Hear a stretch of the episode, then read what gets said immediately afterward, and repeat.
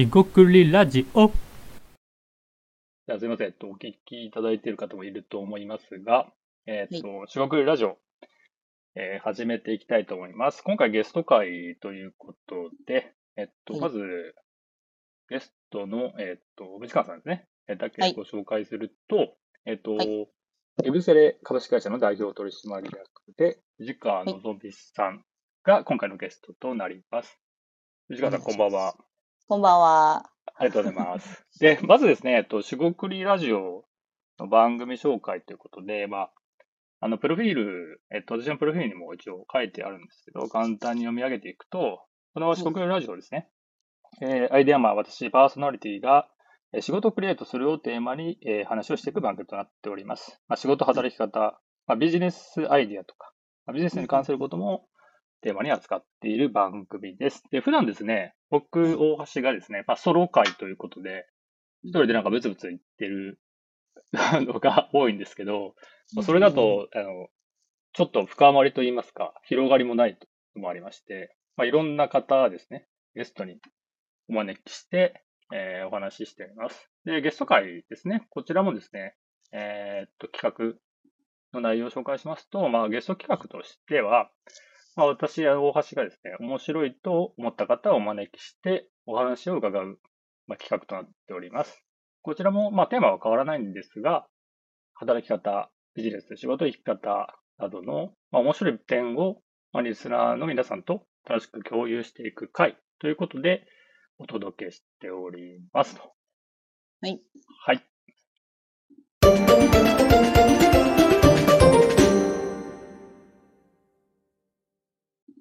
でですね、えっと、すいません。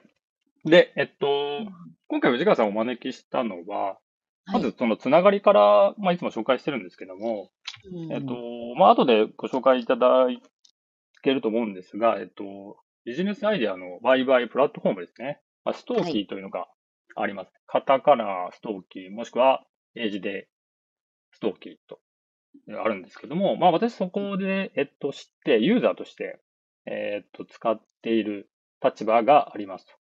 で、別にあの、今回あの、PR とか、そういう協賛企画とかではないので、お金の授受とかあるわけじゃないので、そこはあの、ご承知くださいと。まあ、一ユーザーとして面白いと思ったので、あの、藤川さんにお声をおかけしたというところとなっています。はいえーっと、早速なんですけども、そういう流れなんですが、藤川さんはいちょっと簡単でいいんで、自己紹介をお願いしてもよろしいでしょうか？はい。はいえーはじめまして、えー私、エブセレ株式会社の代表を務めております、藤川と申します。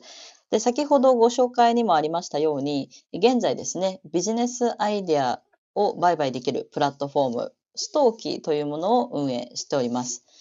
2021年の12月からリリースして、まあ、約1年ちょっと経ってはいるんですけれども、まあ、大橋さんはじめビジネスアイデアに感度のある方に、えー使っていただいてもらってます。2021年でしたっけ？あそうです、そうです。2021年ですあ、ねそ。っか、有料化したのが結構、そう、有料化したのが2022年の12月なんです。あ、1年後ぐらいってことで、まあ、はい有料化は最近ってことですね。そうですね。じゃあ1年前ってことですかね。なんか、やりとりというか、ユーザー会大体、そうですね。結構初期の段階から大橋さんには使っていただいてたのかなと。使ってもらってましたよね。あ、はい、使ってますよ。あの、無料の時は使ってますよ。はい。無料の時からたくさん投稿していただいたりとか、ね、それこそ印象的だったのは大人の読書アプリですかね。はいはいはいはい。コメントもすごいたくさん、なんか、ついていたイメージがありますね。はい。はい。もうちょっと、もうちょっといります？いや、大丈夫です。はい。じゃあ、まあ、今回ですね、その、あの、まあ、トークテーマっていうか、事前に、こう、お伝えしてたんですけど、はい。まあまあ、ま、まずは、その、ベストビジネスアイデア売買プラットフォーム、まあ、ですかね。ストーキーのちょっと紹介ですかね。をしていただくといいかなと思いますけど、まずそのはい、ストーキーでど、どういったサービスなんでしょうか？そうですね。ストーキー、はいイメージしてもらうなら、起業家版 note。あの、ノートっていうサービスあるじゃないですか。あ、ありますあります。あれの起業家版、要はビジネスアイデアだけを特化して投稿することができるプラットフォームになっています。起業家はあれですね、事業を作る人ってことですね。そうですね。はいまあ、起業家版って言ってるんですが、起業家だけではないユーザーですね。はいえっと起業したいって人もはいもちろんユーザーさんですし、アイデアは持ってるけど、まあ、例えば自分はその起業家じゃないからって言って、そのアイデアを世に出さずにこう、うちに秘めてる人とか。まあはいねとにかくいろんな、まあ、ど、どんな人であれ、まあ、普段生活をしていて、パッとこう、まず思いつくことがあると思うんですよね。あ、これあったらいいのにとか、こうだったらいいのにっていう。で、そこからちょっと一歩踏み込んで、どうやったらビジネスとしてうまく回っていく、成功していくんだろうっていうふうに、ちょっと落とし込んで考えてもらった、まあ、ビジネスアイデアなるものを投稿することができるプラットフォームになっています。で、まあ、はい。基本的には、もう本当に投稿したりとかコメントしたり、まあ、いいねしたりっていうのが一般的な機能としてはあるんですが、はい。まあやっぱり特徴としては、匿名での投稿。ああ、そうですよね。にそうそう匿名なんですよね。大は体、い。自分からのアイディア出してコメントすると、はい確かアイデアを発明したなんか動物の名前みたいなのが入って、はい。あれ？最初使うともしかしたら不具合だと思う人 いるかもしれないんで、そこ確かに特徴ですね。そうなんですよ。まあ、はいというのもですね、まあ、一般的にこう、ビジネスアイデアを扱う、まあ、サービスとかをね、例えば考えたりとかすると、はいやっぱりじゃあ、どういう、誰のを読みたいとか、要は、誰々っていう肩書きあるいは名前ありきのアイデアが世にはい。出回ることの方が多いじゃないでいすか。やー、それはそうですね。まあ、バイネームってやつですよね。なんか名前が。あると、それでなんかアイデアが良さそうに見える。いやー、めちゃくちゃあると思いますよ。ただ、まあ、やっぱりそれだとどうしてもじゃあ、ね、声の大きい人だったり、はい本当に肩書きとしてキラキラしてる人のアイデアしか触れることができないし、確かに。そういった人たちのアイデアしか、まあ、目立つことができないんですよね。でもそれって、やっぱし正直、あまり私個人としては、なんていうんですか、なんか好ましくない世界、目指している世界ではない。目指してる世界じゃないってことですね。うん。起業家じゃなかったとしても、肩書きがなかったとしても、それこそ年齢、性別関係なく、まあ面白いアイデアを思いつく人は、この世の中にたくさんいると思っていますうんそうでし、そういった人たちに、なんか恥ずかしさとかをなしにして、もうとりあえず、ちょっと誰でもいいから聞いてみてとか、誰でもいいから見てみてよっていうふうに、ラフに投稿してもらいたいっていう気持ちがああって匿名にしたんです。で、反対にはい読む側に対しても誰々のだから読みたいっていう人ありきのアイデアの読み方じゃなくて、純粋に、あ、このアイデア面白いじゃんっていうビジネスアイデアに集中してコンテンツを読んでほしい。アイデアのコンテンツを読んでほし読んでほしかったので、匿名にしたっていう感じですね。確かに。匿名でやるっていうのって、なんか今まで、そういうなんかアイデアを投稿できるサービス見てきたんですけど、見てきたうん方だと思ってるんですけど、はい。確かにないですね。そうですよね。なんか、まあ匿名とか、まあ、あの、ペンネームとかね、って意味のはあるんですけど、そのペンネームすらないっていうもうないです。ことはなかなかないですね。アイデアを発明したクマさんです。あくまでも。そうそうそうそう。はい。そうなる、そういうふうに、あの、表示されるんですね。あの、使っていただくと。はい。えーっていうのがやっぱり一番の大きなところですかね。確かに読む側には、まあ、その、うん。アイディア、えービジネスアイディア自体のコンテンツですね。中身はいに注目するでしょうし、その投稿者が、ねね、著名な人とかね、じゃなくて、うん。よくて。で、出す人は、その恥ずかしさとかね、がなく、はい。なんかこんなだアイディア出していいいいのかなみたいな、うんうん。そういうのですよね。まあまあ、すごいわかりますけど、あそういうのがあるんで、あの、あれですね。はいその今、今挙げたのは恥ずかしい人に、もうそんなこと、もう世間体とか周りとか気にせず出してよっていうのもあるんですが、まあ、はいただ私の場合、私のこう周囲、周りにいる人は起業家だったり、まあ、投資家の人が、まあ、どうしても多いんで、その人たちにもヒアリングをしたんですよね。このストーキーを作る前にあ。あ、はいはいはい。で、その時に聞いたのでちょっと印象的だったのが、はいやっぱりこの投資家の人って複数の会社に投資をするじゃないですか。はい。で、ただその投資をしている会社のサービスを見ながら、特にエンジェル投資家だと、このサービス、こここうしたらもっといいのになって思う時もあるんですって。ああ、はいはいはい。投資家目線で。はい。ただ、投資家としては、まあ、もちろんそのアドバイスをその投資先の企業に話はするけど、やっぱりその会社の、なんていうんですか、このミッションとか、いろいろこう目指したい世界とかあるから、食い合わない時もあると、あるんですよね。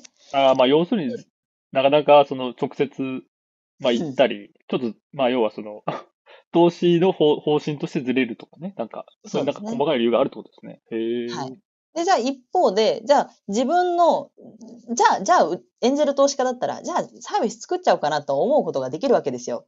はい。だけど、投資先と、要するに競合を作っちゃうんですよね。そうなると。うーんか簡単に言うとなるほど、なるほど、確かに。はい。だからこそ、あそのエンジェル投資家の人たちからすると、匿名だったら投稿しやすい。とかはありましたよ。なるほど。はい。そんなのもあるんですね。あ、ちなみに、あの、はいちょっと、スタートアップの界隈だと、まあ、エンジェル投資家っていうのが普通かもしれないんですけど、エンジェル投資家っていうのはどういった方を、どういう投資家なんですか？そうですね。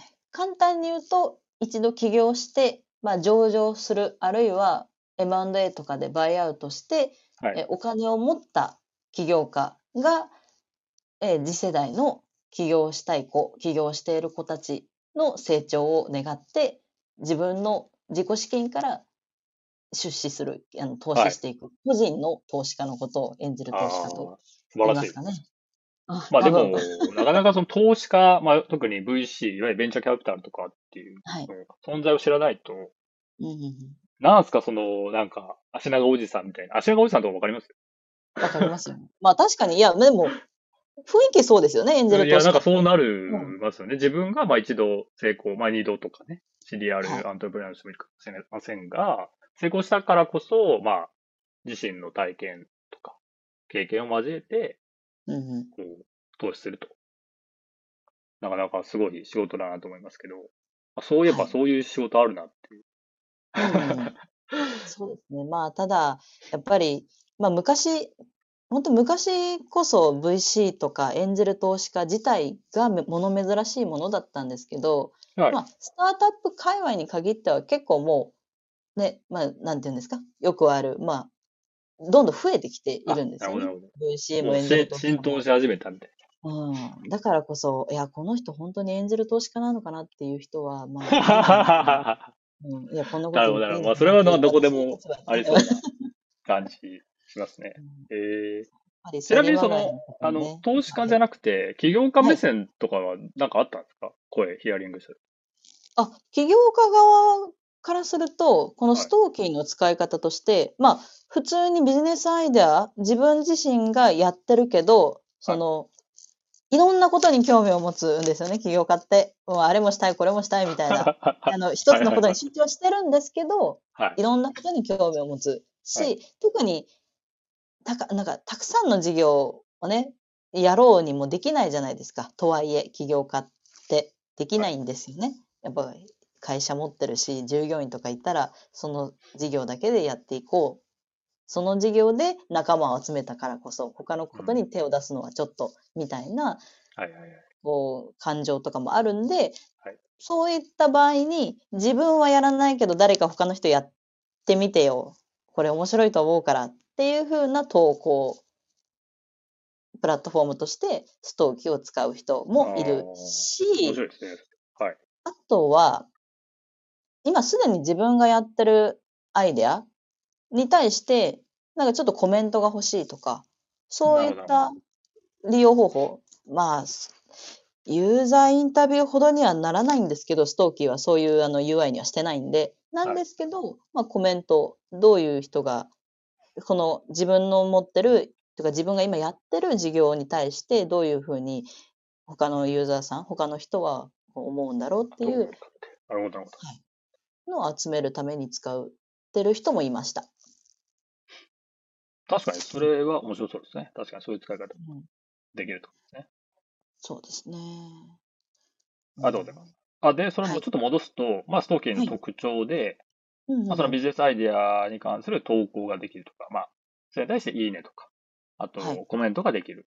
うんうんあの、藤川さんおっしゃってた、えー匿名ですね。が、まあ、確かに特徴的で、はいえーペンネームすら見えないっうんうんうんてことですね。あの、投稿した人が誰かわからない。コメントする人も誰かわからない。はい。って形。他になんかあります？ありますか？これ、1時間で足らなくなりそうだなと思いながら今から話すんですけど、全然、全然いいです。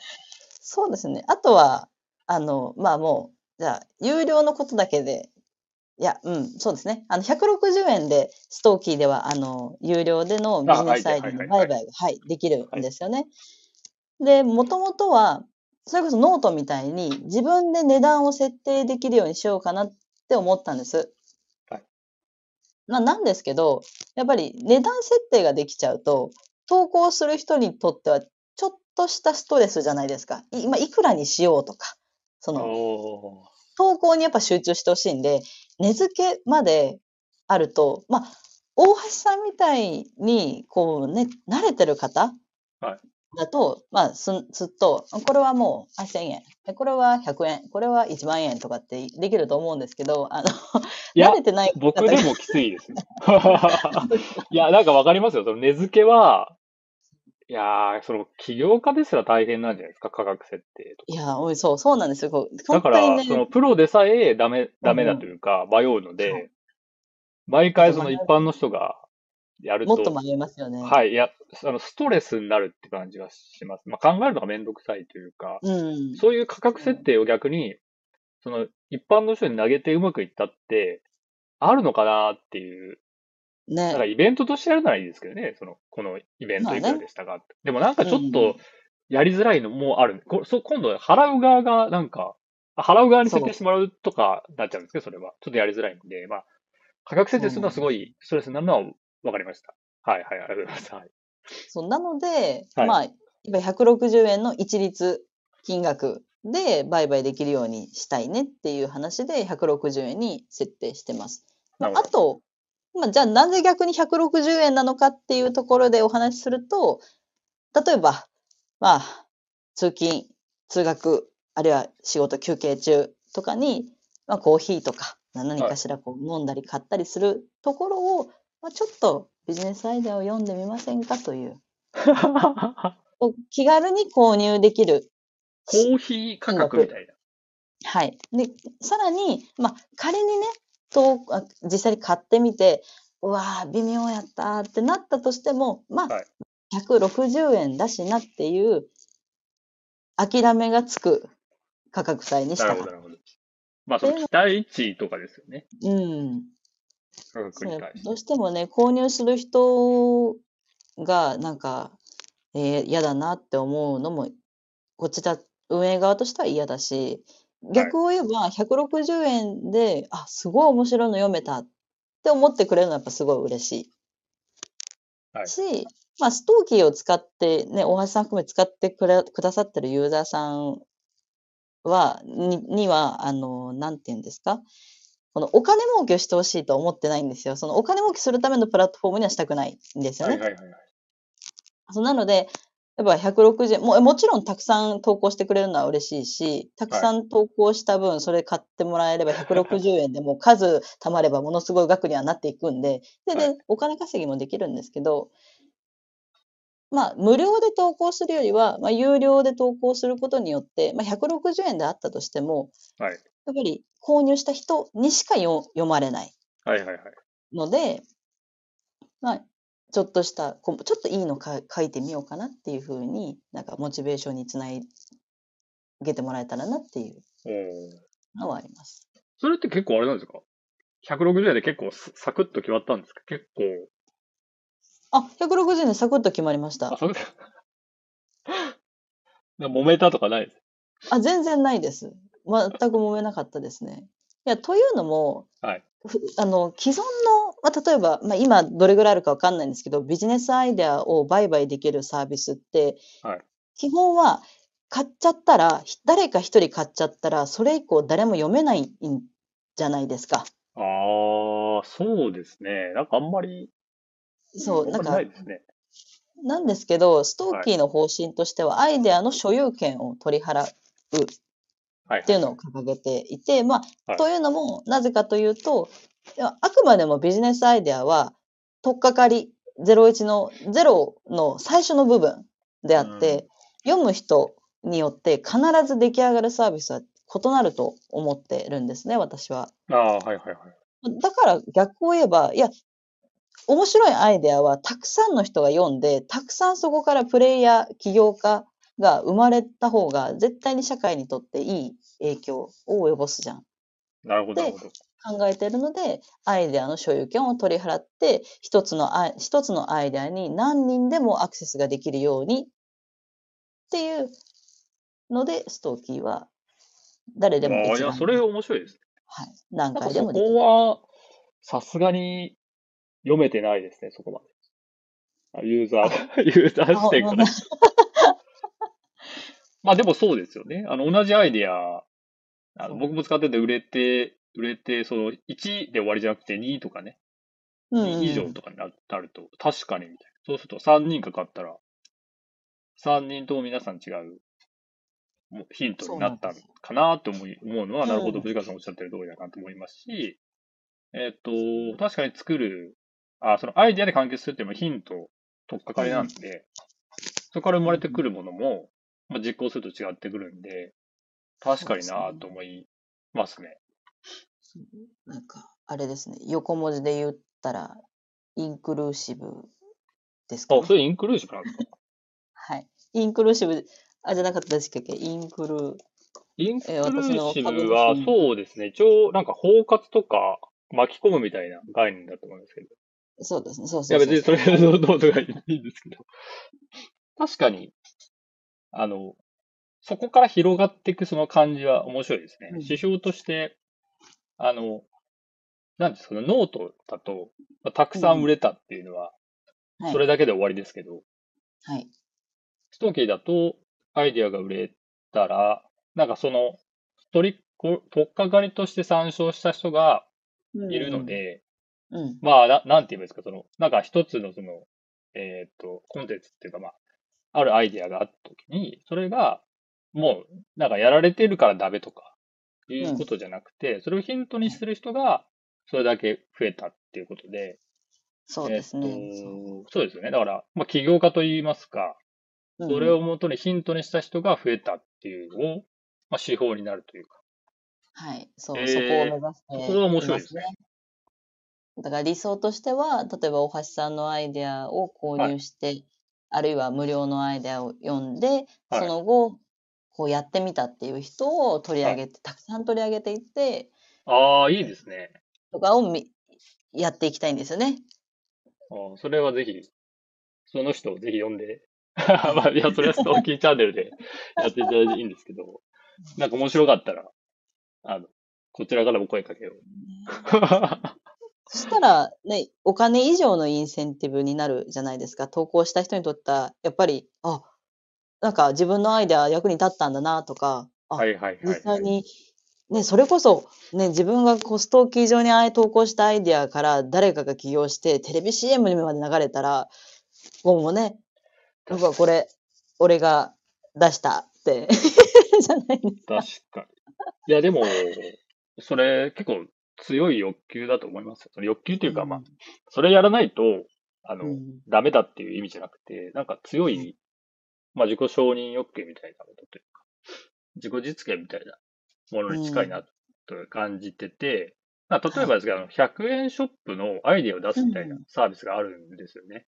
はいはいはいはい。100円ショップって、あのなんか、まあダイソーとかいろいろありますけど、はい。あれってなんか商品開発するときってめちゃくちゃ多分アイデアを出してるんですよね、多分プロの人は。で、うんでもそうじゃなくて、一般の人から集めて、であの、いけそうなやつみたいなのを取って、それを提案するみたいなのがあるんで。それ要は、ひゃまあ、えーストーキーで言うと、100均版みたい、100円ショップ版みたいなイメージ。100円ショップアイデア版みたいなやつがあって、うんはいはいそれって、あの報酬はほぼ出ないんですよね。ほうほうほうほう。で、そりゃ、報酬出ないって言うとなんかその、搾取してるんじゃないかみたいな思う人いるかもしれないですけど、まあそこはちょっとあの、保留していただいて、で、その、はいまあ採用された人は何がうん嬉しいかっていうと、ダイソーとかに並ぶわけですよね。自分が出したアイデアが。うですね。うんうん。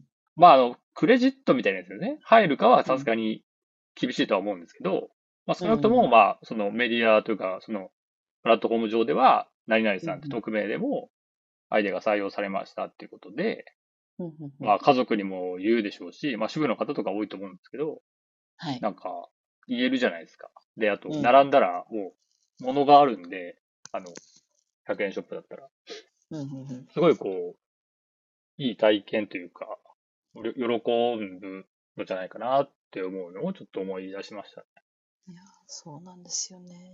いや、だから、ゆくゆくは、まあ、今は人格、そのストーキー上で人格自体はないですけど、実際に、その実現されたビジネスアイデアを投稿した人とかで、はい。まあ、名前は出さずともインタビューできる人なのであれば、実際に投稿した人と実現した人とかでインタビュー。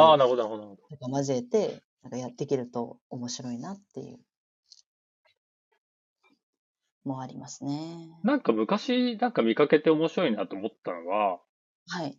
あのービットコインじゃないですけど、その仮想通貨とか、うんうんえっ、うんと、それこそアルトコインって言われてるような、なんか、ノラコインみたいな、なんかちょっと、なんだろうそれみたいな仮想通貨があった時に、コミュニティ内でお金を、まあその仮想通貨を回して、で、はい。なんかアイディアを出すじゃないですか。なんか、まあ、はいなん。かそのサービスの改善アイディアとかでもいいんですけど、そうすると、そのアイディアに、まあお金が支払われたり、その仮想通貨で。もしくは、最初のアイディアを参照した、えーそれをさらに改善したら、その最初の人に一部降りるとか、なんかそういう仕組みをね、考える人なんかいたん、いたような気がするんですけど、結局そういうのもなんか、あの、構想はすごいんだけど、回らないんですよ。そう、人がいないとダメなんですよそね。うそう、なんか人がいなくて、あの、構想とその設計だけが走るっていう、その、まあよくある話だと思うんですけど、そういうのはよく見てきたんで、あ、そういうことかって今ちょっとかなり腑に落ちましたね。あ、そうです、そうです。そう将来的にやっぱり NFT との相性もいいと思ってるし、はい。NFT と多分絡めた現金、実際のお金よりも仮想上でのこうお金のやり取りっていう方が、はい。まあ、やりやすい。だから取引もしやすいし、紐付けやすいし、その実現した後の報酬にも結べる、結びつけることができるんで、はい。将来的にはやりたいんですけど、はい、はい。とはいえね、ユーザー増やさなきゃいけないし、そもそも実現する人の母数も増やさなきゃいけないっていうところがあるんで。いやー、でもそれ面白いですね。うんまあ NFT とかはまあ、まあどちらでもいいんですけど、たとにかくその、投稿した人とが、えーアイデア投稿した人、もしくは、その投稿したアイデアが、なんかそ、の、トレーサビリティじゃないですけど、そのログですよね。なんか、うんどういうふうに使われて、えー何かに役立ったっていうことが確認できると、うんあ僕は大喜びですね。そうですね。まあ、はいそう。僕は喜びます。よかったです。アイデアを出すみたいな、まあ、壁打ちとかももうそうなんです。やっ仕事やってると、あの、はいアイデアの取り扱い方みたいな話で、なんかほとんど、うんあの、まあ、その、えーっと、藤川さんがおっしゃってる通りで、アイデアは取っかかりが多いんですよね。うんなんで、まあ、か、まあ、壁打ちしててアイデア出たから、それを、その、なんていうんですか、かえっと、記録して、それはどういうふうに使われましたかなんていうふうに、まあ、聞けることもないですし、あと、なんていうんですか、消えていくアイデアの方が多多数なんで、実現するものに比べて。そうすると、実現したアイデアって覚えてますけど、うんそれ以外のアイデアって、なんかほとんど忘れるんじゃないかなと思ってて、うんで、そうすると、アイデアを出す側からすると、ほとんどその、なんですか形になったものはい。が、まあ、こう、こう記録、記録というか紐付けられないんですよね。このアイデアを、まあ、育てていくっていう概念だと思うんですけど、最初のアイデアはヒントになって、そこから育てていくみたいなのを、えーっと、観察できるというか、見ていくことができるのって、まあ僕で言ったらその壁打ちをとかをしてって、なんか形を一緒に作っていくみたいなことをしない限り、まず無理じゃいないかなっていうふうに、実際では思うんで、アイディアを取り出して、それを、あの、何か、うまく参考にしてくださいって言って、広がっていくっていう、その、アイディアの育て方記録みたいな意味では、なんか合理的な気がします。ね、なんか、あれですよね、アイデアソンとかでも出すだけ出してはい。使われないとかっていうので不満を持つユーザーさんとかも結構、そうです。アイディアソンはそうですね。僕もあ、りましたね。はい。昔なんか結構参加しましたけど、なんか、なんか寂しくなっていかなくなりましたね。で、まあ、それもあるし、はい。なんならその時に選ばれなかったのに、2年後にひょっこり企業がやってる。で、あ れあれ？みたいなのとかもあるらしいので、なんかそれがね、やっぱちょっと、それって悲しいじゃないですか。なんか出すだけ出したのに何もないし、というか出して何も連絡もなく、突然、なんかさも自分でやってるかのように言われちゃうと、なんか搾取されてるだけじゃん、みたいな。うん。そういうのもね、なんかなくしていきたいなとはアイデア。ソンっていうのは、まあ、リスナーの方に、まあ、知らない方向けに説明すると、なんかこう、アイデアを出して、そのイベントですよね。1日とか。うんうんうんで、その日にテーマを、まあ、決めて、そのアイデアを、まあ、参加者の人が出して、え考えて、え発表して、で、そのアイデアを最後に、まあ、グループとかですかね。参加者同士でグループになって発表して、まあ、審査員の人がいるのかな。で、プレゼンテーションをして、なんかこう、順位つけたりね。っていうのが多い。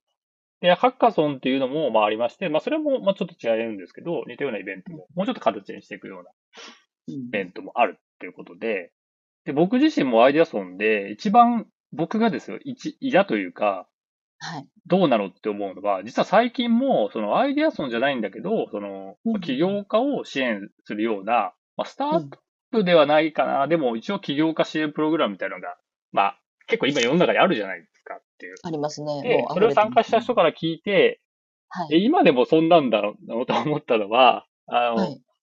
アイデアソンみたいなやつがあるんですよね、そのイベントとして、そのプログラムの中で最初の方にまあアイデア出しましょうと。まあ、ブレイストするなり。で、出すじゃないですか。その、まあ、数、まあ、20名とか30名ぐらいの参加者がいて、それぞれ自分はこういうアイデアを実現したいんだとか、こういうのが課題があるんで、こんなサービスがいいと思うみたいな。で、出すじゃないですか。出して、当然30人、30人いたら、30アイデアあるわけですよ。一人一人1アイデアで。うんうんでも、その次にやるのは、投票なんですよ。あ、えっと、参加者全員で。そうそうそううで、アイデアン。ソンでも実際に僕も経験してるんですけど、確か参加者30人いたら、まあ一人ね、1アイデアじゃなくて3アイデアとか出してもいいんですけど、こううんアイデアスケッチみたいなのがあって、A4 うのん紙に、こうイラストとかね、文字とか書いて、こういうサービスですってキャッチコピーつけて、まあ置いておくと。で、それに投票するんですよね。で、投票して、ちょっとすいません、長くなりますけど、投票して、投票されなかったものがいっぱいあるんですよね。うん、偏るんですね。あ、そうそうそうそう。で、うん残るんですよね。あの、すみません。あの、多くのものは捨てられるんですよ。あの、そこでは。採用されない。となると、次に問題は、採用された人は少しはいいんですけど、自分のアイデアが採用された。で、なんでそういうことやるかって言ったら、あの、少数、あ、すみません。あの、3人とか4人でグループにしていかなきゃ、うんそれを進められないっていう設計なんですよね。だから、グループにするために絞り込んでるんですよ。はいはいはいはい。で、僕もそのアイデアソン出て出した時にアイデア採用されなかったんですよ。僕の出したの。ほうほうほうなんで、次、だから他の人のアイデア、あの、チームに入っていくことになるんですよね。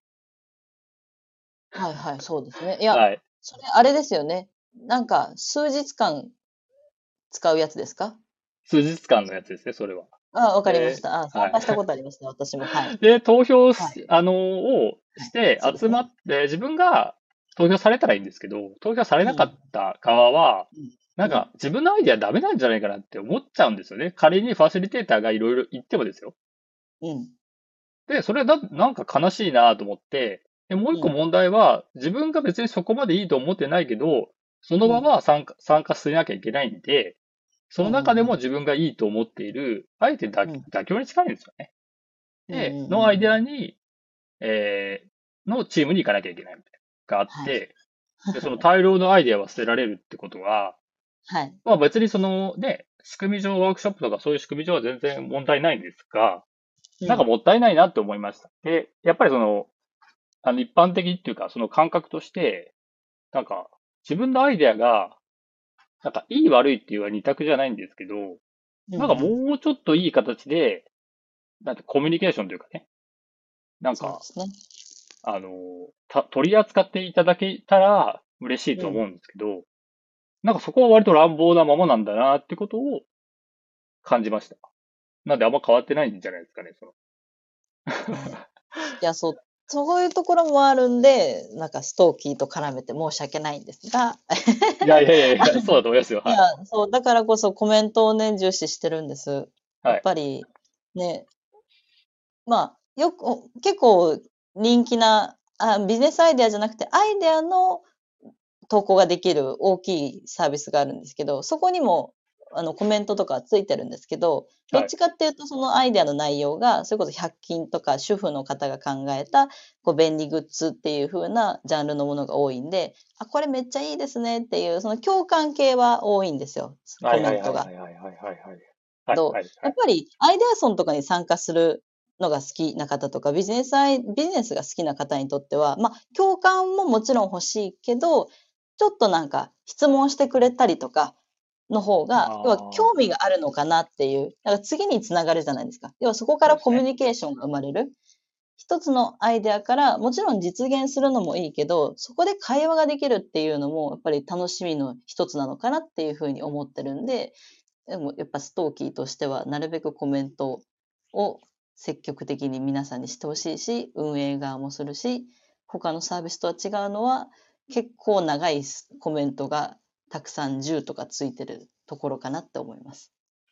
確かにそうですね。その、共感としての、まあ、コメントの要は質みたいなものですね。まあ、種類というか。うん共感がね、悪いわけじゃないし、いいですねって言われたら嬉しいですけど、うん確かにそれはありますね。そのコメントする人によって全然切り口が違うと、あの、確かに面白いですね。質問されたり、うんうんえっ、と、こう、こういうのありましたみたいな、その他のね、サービスとか、こういうの思いつきましたみたいなものもらえると広がったりするんで、それも確かに。っていうところですかね。でもそれ広がってくるのが僕の中で一番面白いなと思いました。コメントで、アイデア中心に話をするのって私はすごい好きなんで、いや、本当にね、もうちょっとなんかもっとみんなにやってほしいなって思ってます。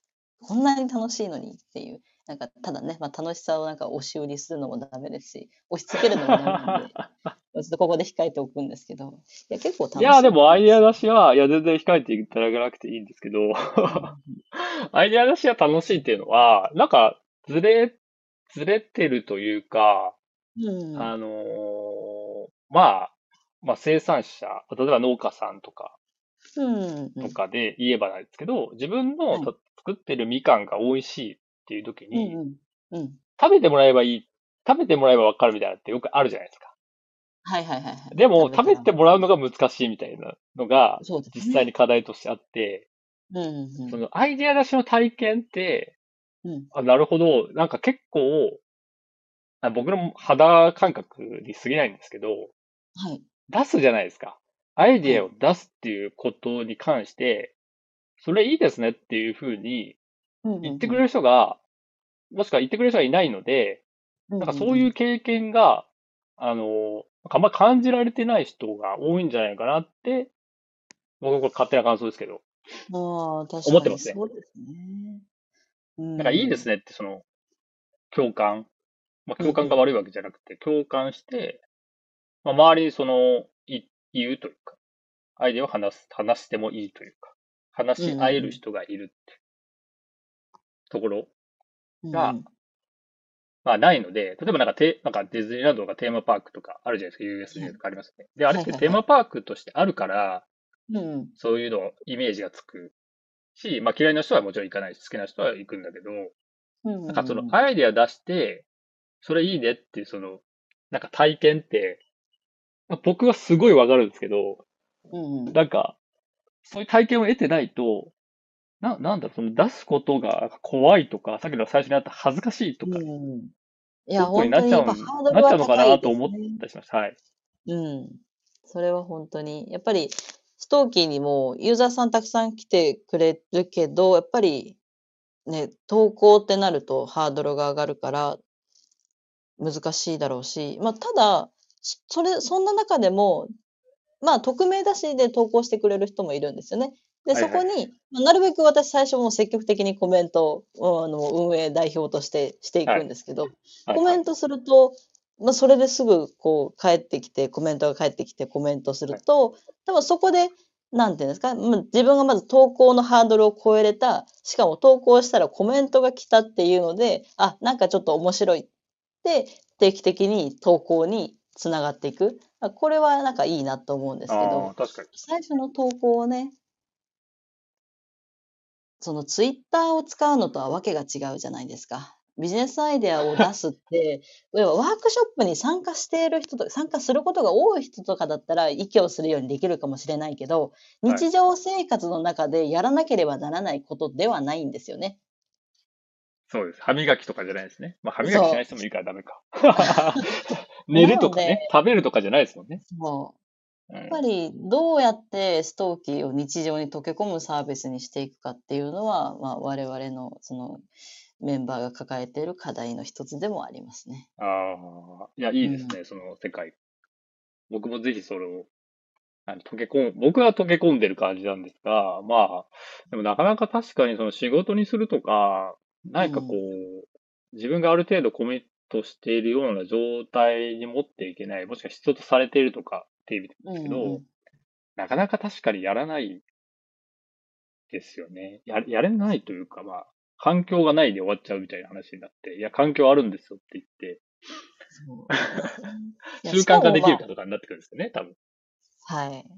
で、じゃあ、ね、それこそ私自身にものすごいこう影響力があれば、もっと瞬時にいろんな人にストーキーを広められるんですけど、現状ストーキーを知るためには、はい。Google 検索でビジネスアイデア売買とかって調べて入ってくるか、Twitter で出会うかっていう、はいはい。本当に流入が少ない、流入の選択が少ないんで、はい。まあ、アイデアに興味もある、あるけど、今本当に大橋さん言ったように、いやでもはい投稿するとこないしなって知らない人もたくさんいるだろうし、はい。なんか、まあメモ帳に書いてるけど、それで終わっちゃって、いや何もしてないー、でも、いや、それはあの、アイディアじゃないですけど、アンバサダーじゃないですけど、なんか、うん来てください、やりましょう、みたいな人ってうん多分いると思いますよ。ねあの使ってくださいってことですよね。その、そうです。使ってくださいって人。結構いるんじゃないかなと思いますけどね。楽楽しいと思うんだけどなっていう。まあ確かにそのツイッターでなんか疲れたみたいな、そううんうんうん疲れたみたいな、ご飯食べるとかね、そういうのじゃないですからね。そう。ただまあ、ちょっと、まあ変わった点としては、まあ私は5年、6年ぐらい前からそのアイデアの売買とかっていうサービスではずっと見続けてはいたんですが、その当時は、やっぱ情、まあいわゆるこれ情報商材じゃないですか。160はいはいはい円ですけど。はいはいうん。要は読み物に対してお金を払うっていう。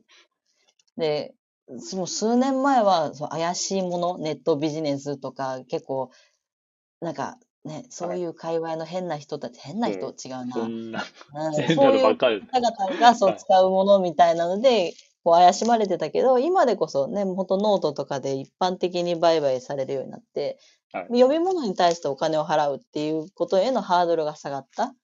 で、あとは、起業っていうものが、結構、まあ、まだまだ人数は多くはないけど、聞いたことある人が本当増えてきた。自分で何かすることも一つの人生の選択肢に入れていいんだって思う人はい。が増えてきたんで、まあストーキー見てても、もちろんビジネスアイデアとか、そのアイデアソンに参加してと、参加してる人とか、もう、そのす環境と近しい人が投稿するのももちろんですけど、全く、あ、あ、こういう人でも投稿してくれるんだっていう人の投稿も増えてはきたんで、まあ、ちょっとずつ環境は変わりつつあるのかなっても思っています。あのー昔、まあ僕名古屋なんですけど、はい。あのー東京はもうちょっと早くて、確かうんうん2008年、それこそ iPhone9 年でしたっけ？なんか。出た時とかに、はい。あの、コワーキングっていうのが、ないん。か出始めたんですよね。うんうんうん。確か。で、東京は早かったんですけど、うんで、遅れて名古屋にもやってきて、うんうんうんうん。で、コワーキング、えースペースですよね。今、まあ、はいかなり定着したとまあ、成熟してるんですかね。思うんですけど、うん当時そんなのなかったですよね、名古屋に。うんで、なるほど。その時に、コワーキングスペースって言っても伝わらないはいはいはい。じゃないですか。で、はい僕、まあ、僕もその時、結構見つけて、それツイッターで見つけたんですかねなんか、うんうんうん貸しオフィスじゃないんだ、なんだみたいな。若干怪しいな、みたいな。はい。怪しいけど面白そうみたいなのが、まあ、して行ったんですよ。はい。で、まあそこで会員になって、そこでしばらくいたんですけど、はい。で、当初、まあその、今なんかスタートアップやってる人なんですけど、あの、うん東京と、まあ、この名古屋近辺って、なんか、あの、事務所があると。で、うんうんその人に、コワーキングって何かをうん。説明してもらうイベントをやってました。えー、すごで、コワーキングって何ですか？はてなみたいな感じなんで、い。イベントとしてやるんですよね。だから、13時から来てくださいみたいな。トでで、で、すごい面白かったんですけど、はい。あの、集まるじゃないですか。じゃあ、じゃあ、コワーキングですって言って。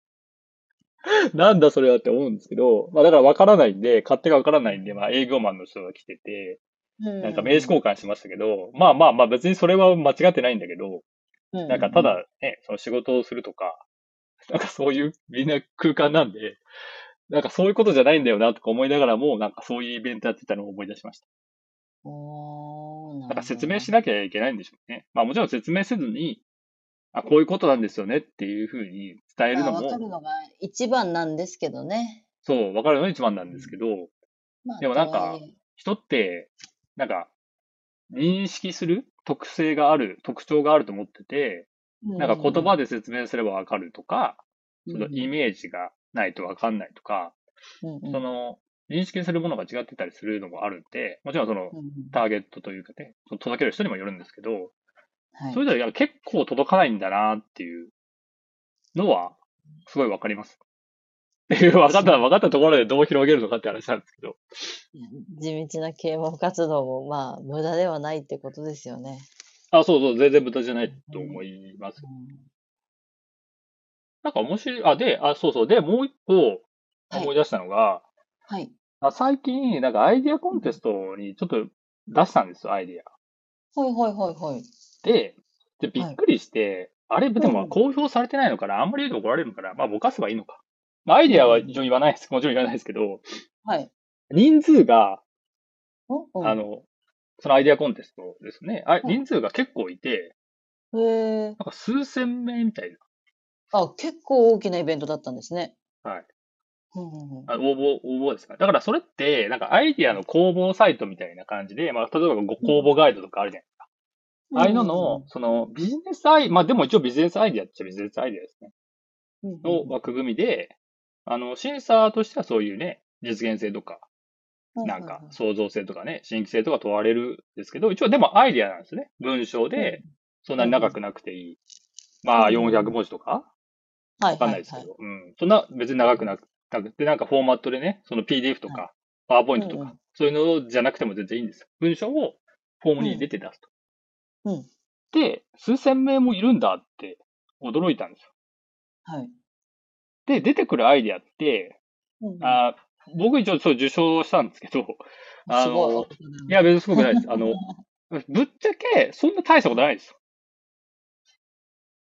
ぶっちゃけなくてもぶっちゃけなくてもいいんですけどど、そうそう、その、なんか、なんていうんですか、その、提案をまずしましょうみたいな話と、まあ、提案っていうのも、その、うん。あの、だ、誰に何を届けるのかってことが、もうぐちゃってなってたらダメなんで、書かなきゃいけないとか、そういうのもあると思うんですけど、はい。なんかいろんな、まあそこで言いたいのは、なんか結構いるんじゃないのかって思ったんですよ、その、アイデア出したい人。ああ、そうか。だって数千もの応募があったってあった、あった、ぐらいですよね。あった。だからそれって、あの、いわゆる広報とか、認知できるかどうかってところ。で、あとなんかそのビジネスって言葉が入るから、どうかっていうのもありますよね。ああ。まあまあ、でもビジネスアイデアだから、そこは外せないと思いますけど。うん。うん。ああ、そういうことですね。ああ、なるほど。確かに。まあ、アイデアだと、ね、もっと気軽にあ、そうできる。。アイデアコンテストで。ちょっとビジネス寄りだけど、なんかビジネスってことは使ってなかったんですね、その、募集要項に。うん。でも、ビジネスだよねっていう、その、やることって言って。ままあまあそう、そういうのありますよね。で、しかもそのテーマで絞っ、さっきの100円ショップのね、アイデアとか、絞った方が、そういうのって集まりやすいし、も、もしくはその主催するところってそういう意図じゃないですか。そういうのは欲しいですっていう。でもそういうことをやると、また、あの、ストーキーが目指すものとは多分違うんで、まあ参考までですけど、でも出せる、出したい人はいるんじゃないかなって、思いますなるほどね。いや、やっぱりあのーおそらく私はここの、これを運営しているところの、えーコミュニティに大学の頃参加してたんで、はい確かにここにお手伝いしてもらってストーキーを広めてもらうっていうのはまあ一つありかなとは思いながら聞いてました。なんかいろいろあるんじゃないかなって。うんまあ、あとはやっぱそのビジネスアイディアっていう、アイディア、だからそういう意味ではアイディアコンテストとかのアイディアは、コンテストを出す人は、やっぱ多いと思うんですよね。で、ただ、うん。ビジネスってなると、ビジネスアイディアになると、なんか途端に、ん？っていう、その、難しいぞみたいな、うん。あのー、例えばなんかあるじゃないですか、その、マネタイズだって言って、どうお金取るんですかって言われて、うんうん。いやー、どう取ればいいかわかんないですねって言ったら、もうそれでダメだと思ってしまって。いや、まあもちろんそう、まあ考えたらそれはいいんですけど、でもそこまで考えなくてもいいんじゃないかなって僕も思うので、そこのそのビジネスアイディアとは何かの話までは、ちょっと今回はきついですけど。そうですねはい。いや、でも僕はそう思いましたよ。だから、だからアイディアコンテストとかアイディア出せる人は多分、僕は結構いると思います。だからその人たちがストーキーそのまま使うかは置いといて、うんでもまあ、そう、潜在的な人はいるんで、で、その人そうに、ですね。あの、何でしたっけ？あの。ユーザーイベントでしたっけ？うんうあの、ん。何回か、あの、開いていただいたと思うんですけど、はい。なんか出しましょうって言って出すだと楽しさを共有できるんで、なんかそれを地味にやるのはありかなと思いましイベントね。ちょっとねイベントはいね。やっぱりね、集める、集めなきゃいけないっていうね、ストレスがかかってくるんでね、定期的なるほどにやりたいなって思いつつ、集まらなかった時やっぱ寂しいなっていうね。た。確かに。やっぱね、いや、参加者側も辛くないですか？いや、よし、集め、参加しようって言って、仮に自分一人しかいなかったら、ちょっとなんかね、ああ、いや、大丈夫ですよ。僕、あの、某、某ココナラ、まあ、ココナラ別に名前出してもいいんですけど、ココナはラは結構初期の頃に使ってて、い。うんうん。ユーザーイベントやったんですよ。はい。ユーザーイベントって何かっていうと、まあ、名古屋でココナラ使ってる人来てくださいみたいなやってう、んうんうんうん。で、参加者何名だと思います？いや、もうこの調子でいくとなんか2、3人とかですよ。そうですね。あの、一人が友人、僕の友人で、はいはいはいはい。一人は、もう僕の友人かな。はいもう。一人は、まあ、全然知らない人で、はいはい。で、もう一人はそのココナラの、まあ、運営側の人のお知り合いみたいな。へえ。で、なんでココナラの人の話が出るかって言ったら、そのココナラの運営の人もわざわざ東京から来てもらった。え、すごい。来てもらいましたよ。だから2名も来てもらって、なんか申し訳ないなと思って。まあ別にそのでね、人数でこんだけ集めますとかね、そ、そんな話じゃないんで、うん。あの、それは全然気にしなかったんですけど、まあでもそんなもんですね、その最小集客まあね、まあだからそう、最初はそんなもんですよね。あそうです、そうです。だから、まあそこからね、ユーザーイベントやるとかは、そこではなかったんですけど、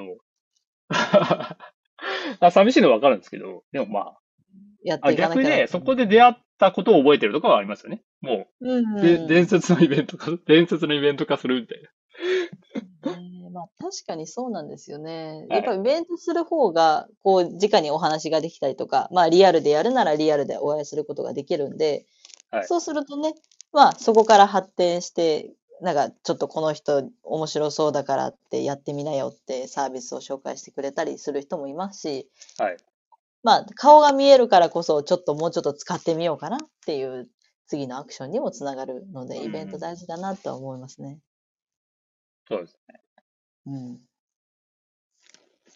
いや、いいと思います。いいと思いますってか、いや、ぜひ、あの、ーちょっと本頑張ります。ありがとうございます。はい。あえっと、そうですね。すみません。ちょっと時間がですね、名残惜しいんですが、はいあの、一応1時間ってことなんで、まあ、ストーキーのお話いただいて、だいぶ、あの、立っちゃいましたね。いや、多分ストーキーの興味を持った人はぜひ、調べていただいて、はい。はい。来てもらって、はい。投稿してもらうなり、コメント、あ、コメントか。あ、そうですね。な、いろいろできるんで、はい。まあ、使ってみて使ってみてもらえると、嬉しいです。はい。ユーザー、一ユーザーとしてもぜひ、使ってみて体験してもらえるといいかなと思います。まあ、でも確かにコメントもらったりすると確かに、そういうコミュニケーションは面白いですね。うんその、なんかアイディアを出してコミュニケーションするっていう感覚が、やっぱりわからないと思うんですよね。やっぱ体験しないと。そうですね。やっぱそこじゃないかなと思います。逆逆にそこが体験できたら、あの、あ、体験できたっていうか、面白いのは確かなんで、うんうんうん。あのー一定数いけば、一定数い けばみたいな過程になっちゃうんですけど、いや、まあ、多分分岐点があるんですよ。ここのあ分岐点が人数いやあると思いますぐっとこう増えたりね、するのかなっては思って、引き続き頑張ります。運営していきます。なんか僕自身が前、その、作って、まあ、やめちゃいました、できなかったっていうか、うまくいかなかったんですけど、アイデアバッチングのやつって、うんうん。別になんか変な広告とかも全然出してないですけど、一応なんかはい、100, 100じゃないか200かな。その数百名はなんか集めれたんですよね。登録はしてくれる人が。でも問題は登録するんだけど、そこからなんかコメントとか、そうそう、実際にやってくれ、投稿してくれる人になると、まあ、極端に減るんですよね。まあ多分そこになんか溝があったんで、うまくいかなかったんだろうなっては思うんですけど、うんうんうん。いやなんか、あると思います、その、あの、潜在的な、あるというか人は、やってみたい人はいるんだけど、なんか違う方向に行ったり、そう、そういうなんかものがないと、うんうん。うん、気がしますね。いやー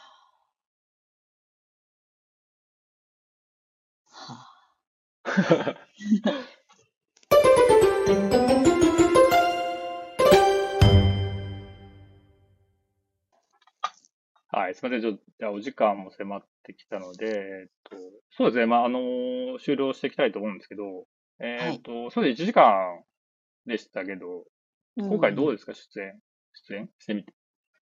いや、そうですね。1時間ってあっという間だなって思いましたね。喋るの、あの、本当に配信、コラボ配信のお話いただいて、いはいや、。そんなに喋ることあるかなって思いながら、ただね、トークテーマたくさん上げてくださってたんで、はいまあまあ、このトークテーマ量であれば、まあ一つ5、6分だったとしても1時間はいけるだろうなって思ってたんですけど、まさかの全然トークテーマ潰せず、逆になんか申し訳ないなって思いながら。ああ、大丈夫です、大丈夫です。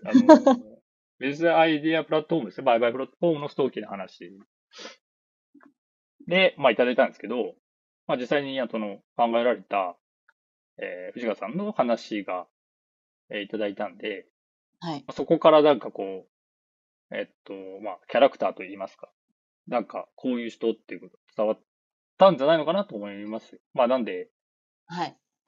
また、あの、ビジネスアイデアとは何かとか、もうちょっと違うところも、あの、聞ければ嬉しいんで、またそれはまた、機会があれば、はいわかりました。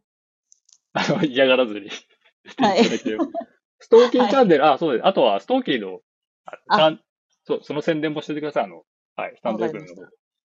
あの、ストーキーチャンネルというものをやっておりまして、はいストーキー、私の方のチャンネルではビジネスアイデアの紹介を主にやっており、もう一人、あのパーソナリティがいるんですけど、そっちの方ではストーキーのちょっといい話ということで、ストーキーの誕生秘話だったり、まあ、使い方であったり、まあ、失敗した経験とかこれから上がっていくんですけど、はい。まあ、裏側をお話ししていくチャンネルがありますので、まあ、ぜひそちらも聞いていただければなと思います。ありがとうございます。あの、焼肉のご友人からっていう話、すごい面白いですよね。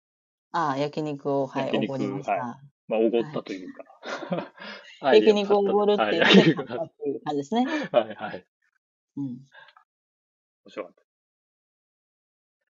はい。えー、というわけで、すみません。えっと、今回ゲスト会ということで、えーっと、お招きしたのは、エブセル株式会社代表取締役、藤川のぞみさんでした。あの、お忙しいところ、ありがとうございました。いえいえ、こちらこそありがとうございました。はい。えー、では、四国ラジオはこれで終了したいと思います。えー、お聞きいただきまして、ありがとうございました。失礼いたします。